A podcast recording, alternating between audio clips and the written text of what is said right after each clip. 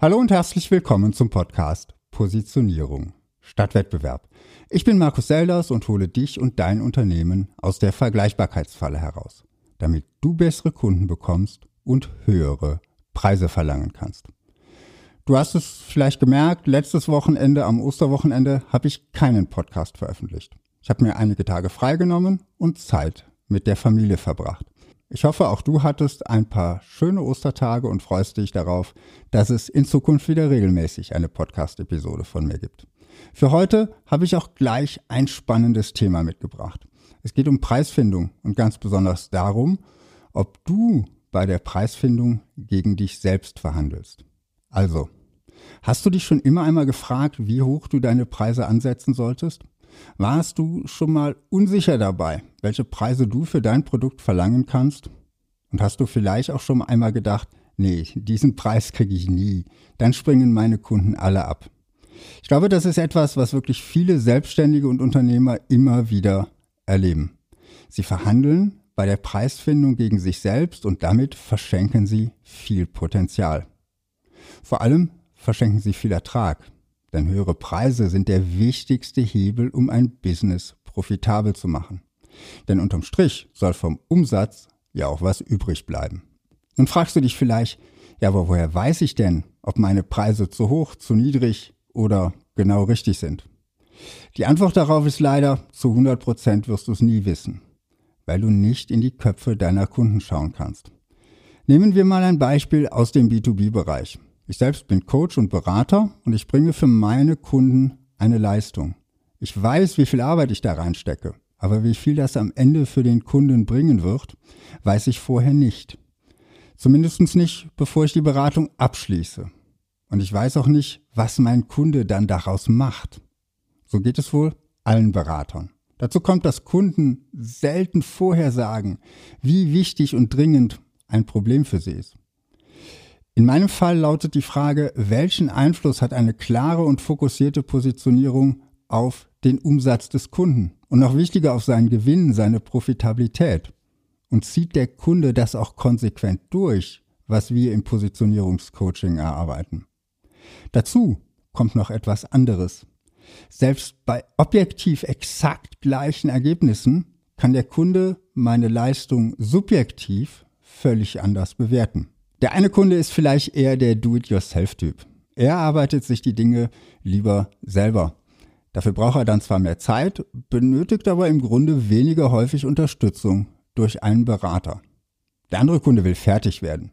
Er will sich nicht länger als nötig mit dem Thema Positionierung beschäftigen. Vielleicht will er noch sein Team ins Boot holen und sich dann wieder anderen Themen widmen. Er hat gefühlt viel weniger Zeit als der erste Typ und schätzt es, dass ich ihn als Positionierungscoach wie ein Lotse durch den Prozess der Positionierung führe. Dieser Kunde wird meine Leistung ganz anders bewerten als der Do-it-yourself-Typ, der Unterstützung vielleicht wirklich nur dann in Anspruch nimmt, wenn er alleine nicht mehr weiterkommt.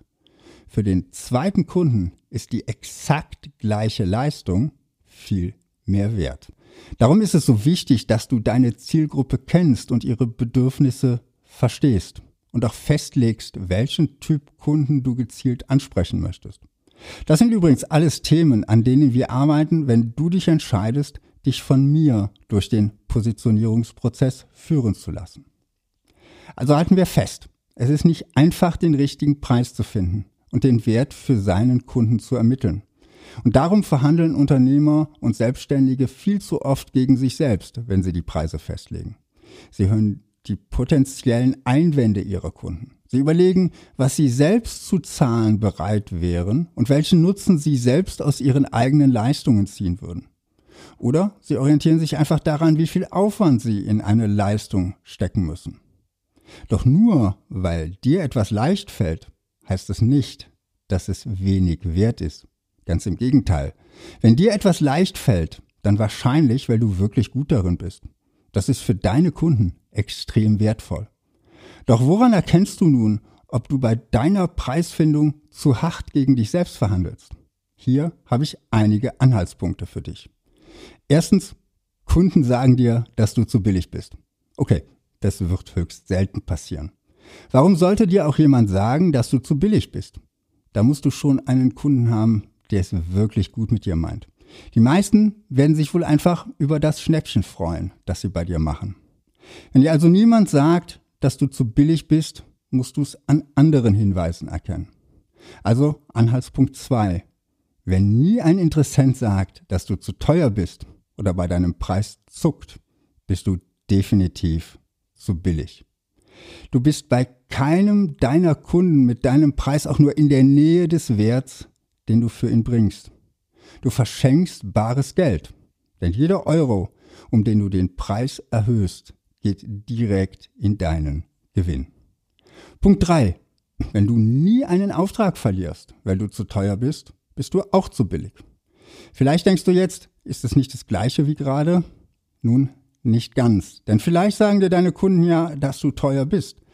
Vielleicht versuchen sie ja über den Preis zu verhandeln und kaufen am Ende trotzdem.